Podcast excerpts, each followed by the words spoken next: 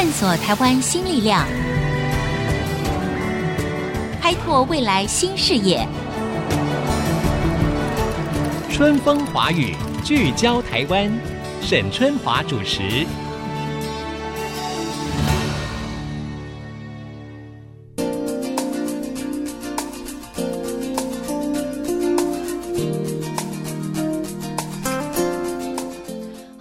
听众朋友，大家好，欢迎收听《春风华语》，聚焦台湾。各位听众呢，收听我们这个节目呢，其实有两种方式。一个呢，当然是透过我们的广播电台，对不对？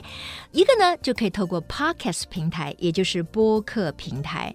诶，各位朋友知道吗？根据美国市调公司的资料呢，美国的播客市场呢，占全球将近百分之三十五啊。其中，二零一九年的广告收益呢，就有七亿多美金。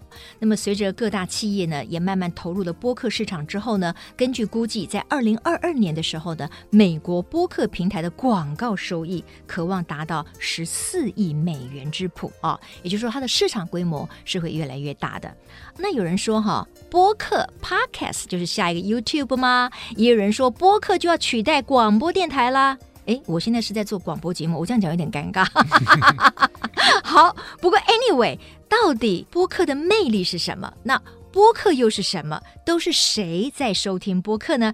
为了帮大家解答这个问题啊，今天呢，我们就邀请到了台湾呢，我们自己现在出了一个播客平台叫 SoundOn，创办人呢，诶，其实大家对他也不陌生哈，因为他就是前 Uber 的总经理顾立凯。立凯你好，哎，各位听众大家好，我是立凯。OK，好，立凯，我知道你从 Uber 然后转去，等于是自己创业嘛？是是。你怎么会想到要在台湾创一个播客平台呢？其实我自己收听 Podcast 收听很多年，就是从我在国外留学的时候就开始收听了，将近十年的时间。其实我一直以来都蛮纳闷，说为什么台湾这边没有一个收听 podcast 的习惯。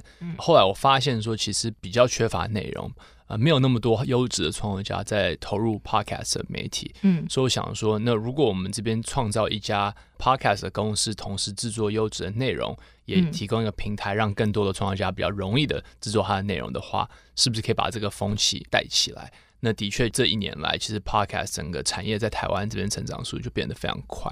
所以也蛮幸运，也可以在这个阶段的时候跟着这个产业一起成长。嗯哼，你刚才提到就是说，哎，你发现可能是台湾的 Podcast 的市场缺少比较优质的这个内容。可是另一方面，其实我们知道台湾的广播电台有很多节目，对不对？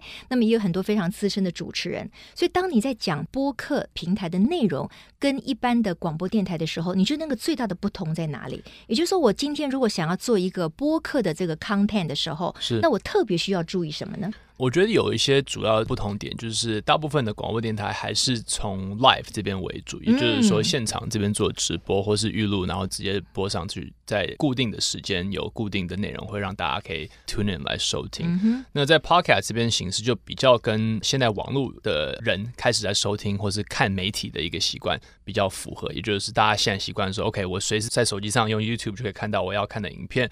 或者是如果我订阅其他的 OTT 平台，比如说 Netflix、爱奇艺等等的话，其实随时都可以收看得到。所以 Podcast 的概念也是这样，就是说它比较没有时间跟电台等等的一些限制，就是说我自己可以去选择说我订阅哪些节目。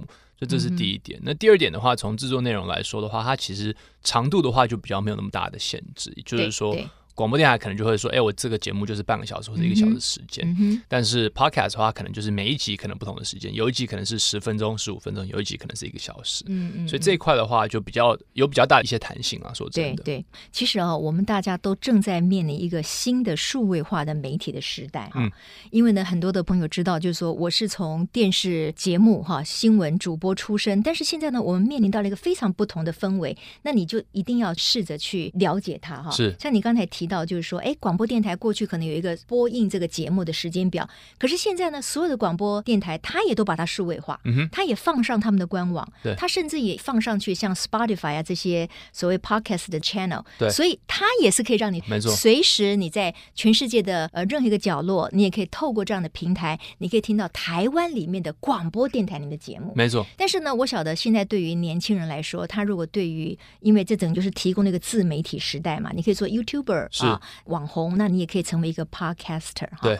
那以你们 SoundOn 来讲哈，你刚才说到了，因为你注意到台湾可以发展这块产业，对不对？是。那你们提供的是一个什么样的整合？你的提供的服务的内容是什么？是我们主要希望成为就是可以扶持整个 podcast 生态系的一个算是重要的一个公司。那我们主要合作的对象会有几个，第一个就是像沈姐刚刚讲到的 podcast 这一块，我们提供给他一个平台，让他比较容易的可以去上传他的媒体、管理他的媒体，以及上架到各大的 podcast 的平台去。包括 Apple、Spotify 或是我们自己的 App 都可以播放得到，所以这个算是一个管理者或是创作家管理平台的一个概念。那这个东西我们会提供给他，不管是数据上的分析啊，或者是一些广告的计划等等的部分，都会提供给他。嗯，那另外一方面的话，我们会跟广告主或者是广告代理商这边合作。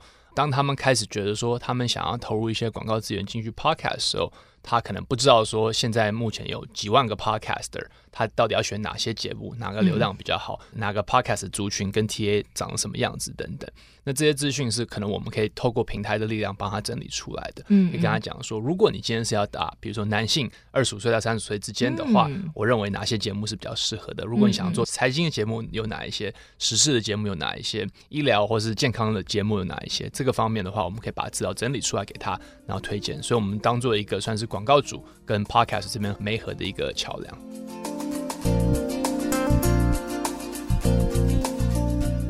现在啊，我觉得作为广告主，其实他们拥有很多的优势，因为他可以选择的平台更多。是是，而且就像你刚才说的，因为现在数位化之后，很多的所谓 big data，嗯，它事实上可以提供很多的资讯。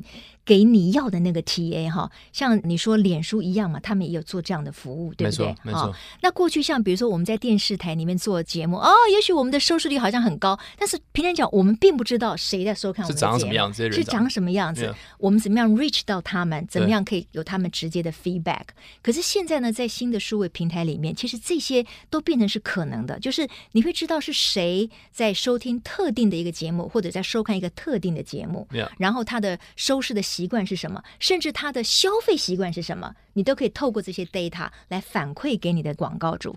那如果以这样来讲的话，因为像你们成立大概一年，一年多的时间，一年多的时间，对这个中间，你觉得你感受到的一个变化跟趋势是什么？嗯，我觉得最大的变化其实是这样，就是一开始我们的认知是说，因为这个产业还没有成熟。然后还没有那么多的广告机会，所以我们认为说，创作家不见得会想要涌进来开始做他的节目，因为基本上你可能都是在投资，投资你的时间跟你的人力等等。对，所以我们为什么有制作一个所谓原创节目的部门的原因就是这样，我们自己制作一些节目，我们自己制作他的十五档节目。来推出好的内容，让大家可以收听。嗯，但是没想到，其实推出这个不久之后，就开始看到大量的创作家涌进来这个媒体，大家都注意到了。对，大家注意到，然后大家反而就是愿意去投资自己的时间来制作这个 podcast 的一个节目，投入做好的内容，投入金额来买一些好的录音设备等等这些东西。所以这一块的话，当我们看见这个趋势的时候，我们就决定说要多投入平台这方面的资源。让他们可以比较快速的可以把他的节目做起来，帮他们做一些行销的服务，帮他们做社群上的推广等等。那这样子才会有最终有一个正向的一个循环，让广告主会注意到他。嗯，那对于想要投入播客平台的这些年轻人也好，或者是各个不同年龄层的呃内容的创作者来说，哈，是到底什么样的节目内容才会真正吸引到一群特定的 TA，而让他们的所谓粘着度可以越来越高？哈，yeah, 就是说在你们的经验值里面。你可以举一两个例子嘛？就说，哎，像这个节目，它可能就很快速的累积了什么样的 TA，然后它成功的原因在哪里？是，我觉得 Podcast 它有一点蛮特别的，就是说它有时候会打的一个议题听起来看起来有点小众，那大家会觉得说这个听众会不会不够大，或是不够人会想要收听这个题目？但是像沈姐刚刚说的，其实吸引到这群人反而是非常非常年年度非常非常高的。嗯，他每一集都会必听，而且会成为这些 podcast 的忠实粉丝。嗯，那有点像 YouTube 的概念一样。所以从我们自己原创节目来看的话，比如说像我们做一档节目叫做《那些你不敢跟老板说的事》，那这个是比较像是职场上的一些谈判，职场上的一些讨论。那主持人是一位是企业的老板，另外是他的一个员工。那里面谈的的地方就是说，员工平常可能不敢问老板的一些东西，会在节目上直接讲出来说：“哎，如果今天老板我想要跟你加薪的话，我要怎么方式跟你去沟通，你才会觉得说比较不会受到威胁，而且还有可能会帮我直接加薪？对，等等。那这种可能他就是。非常锁定的一个年轻小资族的一个族群进来，嗯嗯嗯，大家就开始在非常踊跃的在收听，他们觉得说很有帮助。好，所以换句话说，在播客平台里面的这些节目，他可能就要非常有分众的概念，没错，对不对？像过去，比如说我念的是大众传播，对、嗯、我们可能希望一竿子打翻一船人，所以你做一个电视节目，你可能希望哦，就反正这个收视率越高越好，对，这个老少咸宜。对，可是，在数位时代里面，其实这个逻辑可能不是那么的有效，你可能就是要分众，就是说你到底是要诉求什么人？没错。哦，那你刚才那个可能就是诉求上班族，没错，他很郁闷，他一天到晚想加薪，可是也不知道从什么地方切入，对不对？对对，对。那从这边衍生出来就有很多跟上班族相关的议题，没错、哦、没错。那所以当我要去听这个节目的时候，其实我就有预期说，呃，我会听到的是这一方面的东西，没错、哦、没错。好，但是呢，另外一方面哈，我们既要分众。可是呢，我们又希望这个数目要增多啊。对，你如果不够有一定的这个数量来听的话，事实上也产生不了广告的效益嘛。是是是是。所以你如何又要分众，如何又要让这群人可以不断的增加呢？嗯，我觉得这个可能是蛮微妙，就要找到一个最好的平衡点，也就是说。嗯当你的议题够广到整个 TA 够大的人会来收听，但是同时可能够小到让一群人会去关注到，我觉得这个是一个可能甜蜜点。嗯，那这一点的话，如果你做非常非常大众的话，其实说真的，你的竞争会更激烈。也就是说，你竞争的部分可能是电视或者是广播，对，就变成是红海，在红海里面没错厮杀，没错没错。那如果你可以找到一小片的一个蓝海，觉得说这一块的话，可能没有那么多人来做，但是我觉得它的市场够大，然后如果收听人开始收听我的内容的话。这群人会够黏的话，这可能就变成是你说出来的一块。嗯，OK，好，各位正在听这个节目的朋友们，你有没有机会成为一个成功的 Podcaster，一个播客呢？你觉得你可以聊什么东西呢？在这个过程当中，一个播客到底是要如何获利呢？这个投资跟获利之间到底会有多么长的这个时间呢？广告之后继续春风华语聚焦台湾。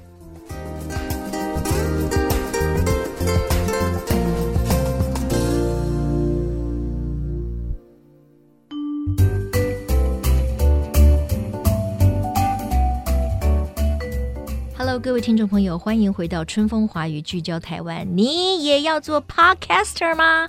诶，如果你不知道播客是什么的话，这是一个新的数位媒体的时代。那其实每一个人都可以自己 create，就是创造你自己要跟大家分享的内容。那你其实也很容易把这些不管是声音的档案，或者是影像，就像是 YouTuber，或者是专门的是声音的，可以上架，然后让更多的人跟你有所交流。那今天在现场我们访问的就是台湾的播客平台 SoundOn 的创办人顾立凯哈，立凯，那我继续请教你啊，就是说，我觉得要把一个播客台的节目要做得好哈，当然就像你所说的，你到底是要对准谁，这个你要先想清楚。是是。然后为什么你觉得你可以针对这群人提供那么多不同的节目？那也就是你要在行的嘛。没错。不然你讲了一两集，哎，完蛋了，你不是 无以为继，对不对？内容不够。哎，内容不够了，对不对？所以你自己要分析一下。是。还有一个呢，我觉得很重要，就是说他对于这个节目推出之后。谁在听他的节目？是他每一个星期到底有成长多少人？这个后台数据的掌控很重要。没错。那现在到底所有的这个 podcast 这些播客哈，嗯，他们有没有办法掌握到或者看到自己节目的这些比较细部的 data？可以，基本上他就是透过像我们这种后台，我们代管的服务的后台，让他可以看到就是这方面的数据。那 Podcast 产业的话，主要会看就是一个下载量，也就是说每一集你播出去的时候，有多少人来下载来收听。它是透过一个所谓 RSS feed 的方式，所以这个 RSS feed 是专门绑定到这个节目，所以你会知道说这个节目有一个特定的那个下载的一个类似像码。没错，所以这一块的话，在后台上都可以看得出来说，哎，这一集上线的时候，可能过了七天后，可能只有一百个下载量，但是可能我出到第十集的时候，一集可能就到 maybe 一千个下载量，甚至于两三千个下载量，就表示说很明显有个很大的一个成长。所以我觉得这块是 Podcast 它本身比较好的地方，就是你比较可以快速可以看到说你整体上的流量的部分是成长的曲线是长什么样子。嗯。那第二点的话，当然就是可以透过其他的平台，比如说我们这边的平台，或是 Spotify 的平台，给你一些分众的一些资料，让你知道说在收听你的节目的年龄层是谁。或者是他的性别大概是怎么样的分配，所以这些资料的话也会在后台这边可以看得到。那、嗯、所以这些资料只有你们这个所谓的代管单位才能够看得到。一般人他如果没有跟你有所合作的话，呃、我们就是上架到不管是 Spotify 还是这个 Apple Podcast，其实我们是看不到的。其实应该是说，它不管怎么样，你都会需要用一个代管的一个服务。嗯、所以你用那个代管服务，它基本上只要做的有点像样的代管服务的话，它就会给你这方面的数据。那这个是 free 的吗？免费的吗？呃，我们这边是完全免费的。对，有些国外的服务其实是要收费的。对，这个看它个别的商业模式。嗯、因为我们这边的商业模式主要还是以广告媒合这边为主，嗯、所以我们就希望把这个东西提供免费给创业家可以使用。OK。我对于观察它的下载量，然后知道它的收听的人数的成长，这我可以理解。嗯，可是对于你们如何掌握，就是说听的人是男的还是女的，还是几岁，这个是如何掌握的？这一块的话，会透过 Podcast 跟比如说像 YouTube 其他平台最大的不一样的地方，就是说很多人会用不同的 App 来收听。沈姐刚刚提到，比如说有些人会习惯用 Spotify 来收听，有些人会习惯用 Apple Podcast 来收听，或者我们自己 SoundOn 也有 App 可以收听，所以个别的 App 都有个别这方面的数据。那这一块的话的数据就是分众的话，就需要透过这些 App 的后台来看到。所以透过我们这边 App 可以看到，比如说 Spotify 这边，你可能用 FB 登录的话，它会收集一些你基本的，比如说年龄层啊，或是性别的的一些资料。然后透过它的后台，或者我们这边的后台，可以看到这些这方面。用 FB 登录的话，是。那如果这个人他不是用 FB 登录呢？那可能有些地方可能不见得追踪得到。所以这块的话，的确是不会像 YouTube 这边，它纯粹都是用 Google 的系统来做的。所以这方面的 YouTube 的数据的确会比较更完整一点。嗯，很有意思哦哈。我想各位听众可能，如果你对于想要成为一个播客的话，这些讯息都可以给你做非常好的参考。那当然，接下来呢，我们要谈到一个大家可能更感兴趣的，就是我作为一个播客，我到底是如何获利哈？因为刚才呢。顾立凯有提到，就是说他们就是等于是作为播客跟这个广告业主之间的一个平台嘛，是，对不对？那问题是现在到底要你要成为多么红的 播客，你才有可能会吸引这个广告主在你这边下广告？那下广告的方式有哪些种，以及它的价位大概是多少？是。这点蛮有趣，我觉得第一点就是我跟所有的 podcaster 想要做 podcaster 的人的一个建议，就是说你不能绝对第一天你要做东西就是想说我马上就要收广告，就是你把这个当做一个目标的话，我觉得比较容易会快速的灰心，因为有些人可能真要花很多时间、很多的精力投入之后，才可以有一些广告上的一些收入进来。那我觉得 podcast 它本身其实很重要的一个关键就是你要固定更新，也就是说你不能就是你做两三集之后，可能中间又隔几个月的时间又没有新的单集。对，你想说啊，我做一两个月，居然都没有人找我这个什么代言或者做广告，那算了，我不干了。对 对 对，对，因为一两个月可能真的还没有效果，你说对不对？没错，没错。所以这个的确是现在目前我们看到，因为很多创作家涌进来，也有很多创作家可能一开始期待比较高，所以进来之后发现说实际上不是这样，他可能又又退出这样子。的确有发现这个现象，但是还是很多人。继续再进来，所以这是第一点。那第二点的话，其实我们现在目前看到，就是以 Podcast 流量的一个衡量的方式，大家很多人就会用 Apple 的 Podcast 的排行榜来看。嗯、OK，所以基本上，如果你可以做到 Apple maybe 固定在 Apple 前一百名的 Podcast 的话。其实你就有机会可以被广告主这边去看到，嗯，那不代表说你如果没有爬到那个榜上的话就没有机会。但是广告主这边一开始可能就先扫那方面的一些节目，看说，哎，这些节目好像看起来有听过，他们可能收听看看，觉得不错，嗯，他觉得可以做一些比较容易的植入。至于置入的方式呢，其实沈姐自己本身也可能听过几个 podcast，、嗯、大概有点熟悉。嗯、就是有些节目，比如说是前面这边有一个所谓口播，它可能是三十秒、那个，本身就是那个播客他自己把它口语化之后就自己播的。没错，没错，他就直接讲说，哎、欸，我们今天来、嗯、来到这个节目，我们可能今天在喝这个某某品牌的水，嗯、然后这个水非常好喝，呃，我录 podcast 的时候都喝它，然后不会觉得口渴 等等，就直接再植入进来。我现在要帮这个水做一个免费的口播。嗯，我觉得这种它蛮特别的点，就是说它。其实感觉是非常 personal 的一个感觉，就是说，对于听众来说，他会觉得说，这个是 podcast 本身在推荐这个产品给他，他有代言的那种意味出来。所以我觉得这个对广告主其实也是蛮有价值的，因为他会觉得说，我买的这个东西就是买。这个 podcaster 跟他的听众之间的一个信任，嗯，podcaster 他的听众很黏很铁，每天都在收听这个节目，嗯、他觉得说，如果这个 podcaster 愿意接这个广告的话，表示他对于这个产品或者对这个服务是有一定的一个认知的，对，所以他觉得说，他愿意去支持，愿意去实际上去尝试这件东西，嗯、而且毕竟又是他自己亲口讲出来的，对对，所以我觉得这是 podcast 广告本身现在目前的一个特质，OK，也就是说，你可以用这种方式，有点买到一个网红的一个，有点像推荐。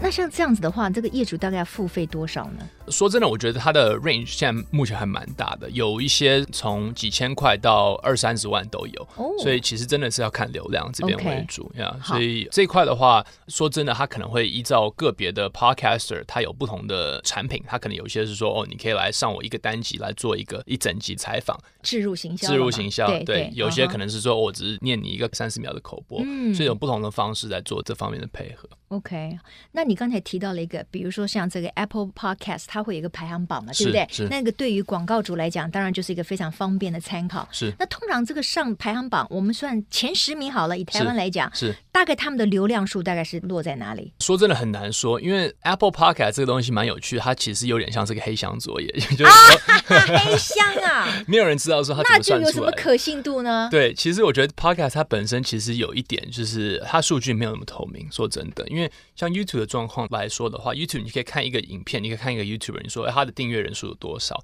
他每一集大概平均有多少人来收看等等。嗯、那这些资讯其实是 Podcast 是没有公开的，因为它是分别到各大平台去收听，所以它没有一个平台来统计所有这方面、哦呃。也对哈、哦，你刚才说，因为上的平台上架的地方很多个嘛，对对，他们不会整合嘛，对，所以是每一个平台你要把它加总起来，对。可是这中间又可能是有重叠的嘛，没错，也有可能嘛，我可能下载好几个 APP，对，有可能你用不同的 App 来收听啊等等，有可能重叠出来、嗯，所以我觉得这个系统有好有坏。嗯嗯。好处就是说，对于创作家来说，它可以扩散能力更强。嗯。也就是说，为什么 Apple Podcast 一直以来都是领先，就是最多人在用的一个 App？对。原因就是它预设在你 iPhone 上。对。你每个人 iPhone 上买 iPhone 上面就有一个这个 Podcast。所以今天如果我开个节目，我可以跟我的朋友讲说：“哎，你不用下载新的 App，你只要你要听我节目，你就开你的 Apple Podcast 就可以收听得到。”对对对。但首先，它必须要是买 iPhone。对对对。那现在 Google 开始也做，Google Podcast 也开始变成是一个预设新的 Google 手机预设的一个软体了，所以它的进入的门槛会更低。但是它的坏处就是说，因为它分散在各大平台。所以你就没有办法用一个统一的数据来看这些东西。嗯，那唯一可以看到这方面统一数据的话，其实就是像我们这种托管后台的平台。嗯，因为各大的播放器，不管是 Apple 也好，或是 Google 也好，它都会从我们这边托管平台来要这个资料。嗯，那要资料的时候，我们就大概会知道说这个 App 这边要的量是多少。所以我们这边可以提供这方面的数据给广告主这边。所以很多广告主跟我们合作的原因就是这样，因为我们这边可以提供它比较完整的一方面的数据，让它比较容易可以筛选就是个别节目的一些流嗯哼。我刚才听你提到说 Apple Podcast 是不是它这个所谓的浏览数或者排行榜可能有黑箱？那你们自己有做排行榜吗？呃，我们自己没目前没有，因为其实从托管这边的一个公司来说的话，嗯、我们虽然说我们拿到的节目的数据是非常准确，但是我们不会涵盖所有的节目。嗯、也就是说，有些节目它可能是用一些国外的平台来做托管的话，嗯、我们就不知道它那边的数据是什么。所以，如果我们推出排行榜的话，也不会那么精准，因为我们会漏掉可能百分之三四十的节目，嗯、所以。目前这边还是以很多业界还是以 Apple 的 Podcast 的排行榜为主。为主，OK，好。那你怎么样看台湾 Podcast 产业未来的一个趋势？你会期待就是说，应该是会有越来越多的人，因为过去很多年轻人想要做 YouTuber，对不对？啊、yeah, yeah. 呃，他就可能搞笑的啦，或者是谈谈他自己的专业啊等等的哈。然后他也获利不少嘛。嗯。那你觉得也会有更多的人愿意只是用声音吗？那声音跟有影像之间，你觉得他提供的优点跟缺点各是什么？呃，我认为会，原因是因为有些人会发现说，其实虽然说他想要当做一个网络的创作家、网红等等，但是他可能不适合录影片，他可能不适合做，因为影片这边我觉得最挑战的地方是。你可能不管是声音这一块，你在影像这边也需要做一些呈现。不管是你有戏剧化的一些设计啊，有一些特效啊，有一些不同的玩法。那有些人可能是说，哎、欸，我这边本身其实很有内容，我很想要聊一些议题。嗯。但是你不见得是需要看我的人，或者是一个。也许我颜值不高，或者是我不想让你认得我，因为我保有我的这个隐秘性 privacy，没错没错，有隐秘的一个 一个考量。对对对，嗯哼。所以我觉得像这种创作家，其实就会发现说，纯声音这边对他来讲是比较适合的。嗯。他可以用比较长的时间来谈他想要讲的东西，而且他可能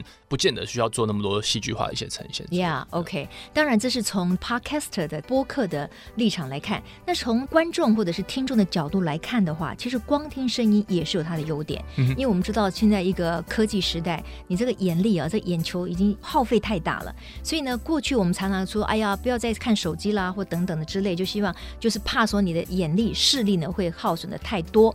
那事实上，如果说你去听了一个好的节目的话，你一样是会有所收获，但是呢，你就不至于会耗损到你的眼力，这个也会是一个优点。没错。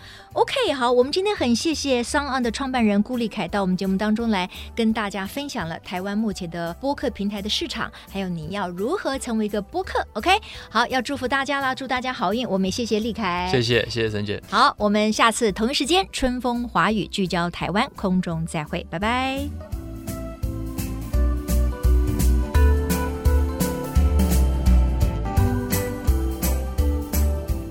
本节目由世界先进机体电路赞助播出，探索真相，开拓未来。世界先进机体电路与您一起聚焦台湾。